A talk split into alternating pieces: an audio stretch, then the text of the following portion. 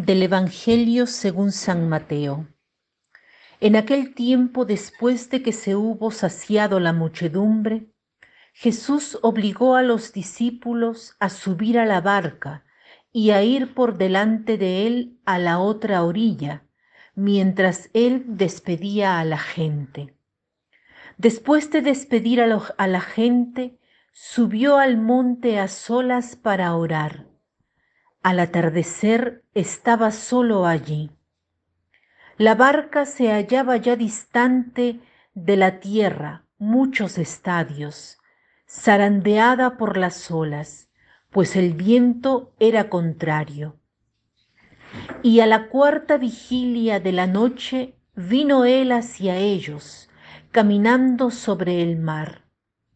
Los discípulos, viéndole caminar sobre el mar, el mar se perturbaron y decían, es un fantasma, y de miedo se pusieron a gritar.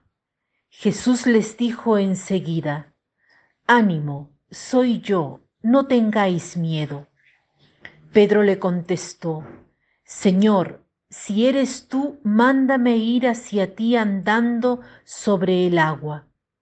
Él le dijo, ven. Pedro bajó de la barca y se echó a andar sobre el agua, acercándose a Jesús, pero al sentir la fuerza del viento, le entró miedo, empezó a hundirse y gritó, Señor, sálvame. Enseguida Jesús extendió la mano, lo agarró y le dijo, Qué poca fe, ¿por qué has dudado?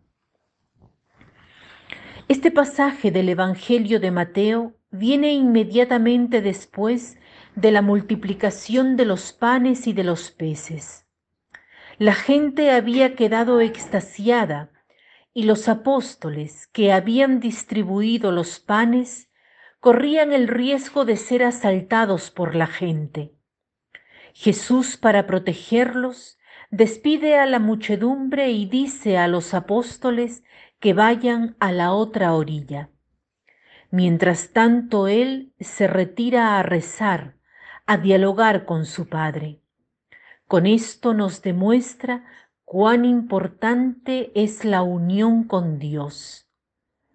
Apenas Jesús tiene un momento libre entre una acción y otra hora, mañana o tarde, reza.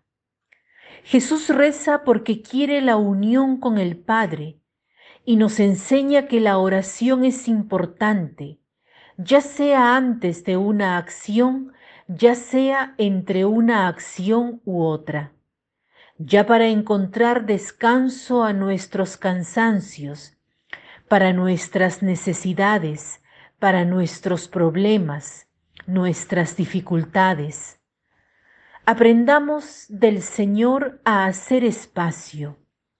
Cada uno de nosotros tiene necesidad de paz, de encontrarse consigo mismo, de encontrar la propia dimensión humana y espiritual. Los discípulos están remando hacia la otra orilla. Las olas están muy agitadas. El viento es contrario.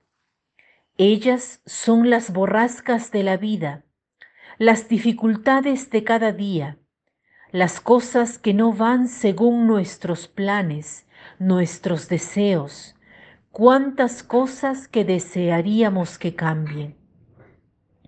Jesús entonces va al encuentro de los apóstoles a la cuarta vigilia de la noche, cuando la noche acababa no interviene inmediatamente. Los apóstoles no lo reconocen. Tantas veces Jesús viene a nuestro encuentro, pero no le reconocemos porque lo imaginamos de modo distinto. Tal vez viene a nuestro encuentro a través de una persona e ignoramos esta presencia del Señor. ¿Por qué Jesús no interviene inmediatamente? ¿Por qué deja pasar el tiempo antes de intervenir? Probablemente porque desea que nosotros nos esforcemos en buscar la solución, y porque desea que recurramos a Él, que sintamos la urgencia de dirigirnos a Él.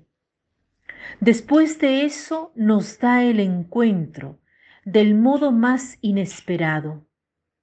¿Qué dice Pedro?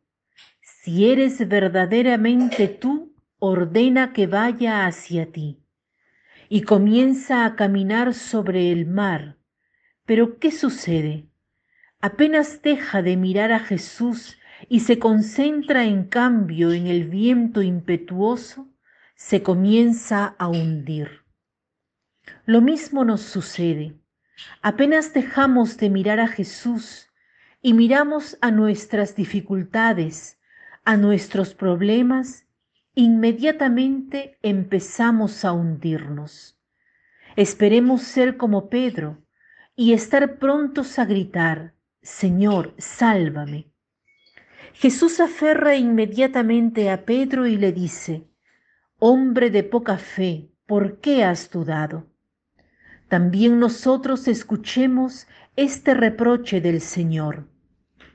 Hagamos hoy el propósito de poner en práctica este Evangelio. Hagamos un propósito doble, el de dar más espacio a la oración y el ver la presencia del Señor, vernos acompañados por el Señor durante la jornada, ya sea en las dificultades, ya sea en las cosas bellas. Para terminar, el pensamiento de hoy es el siguiente.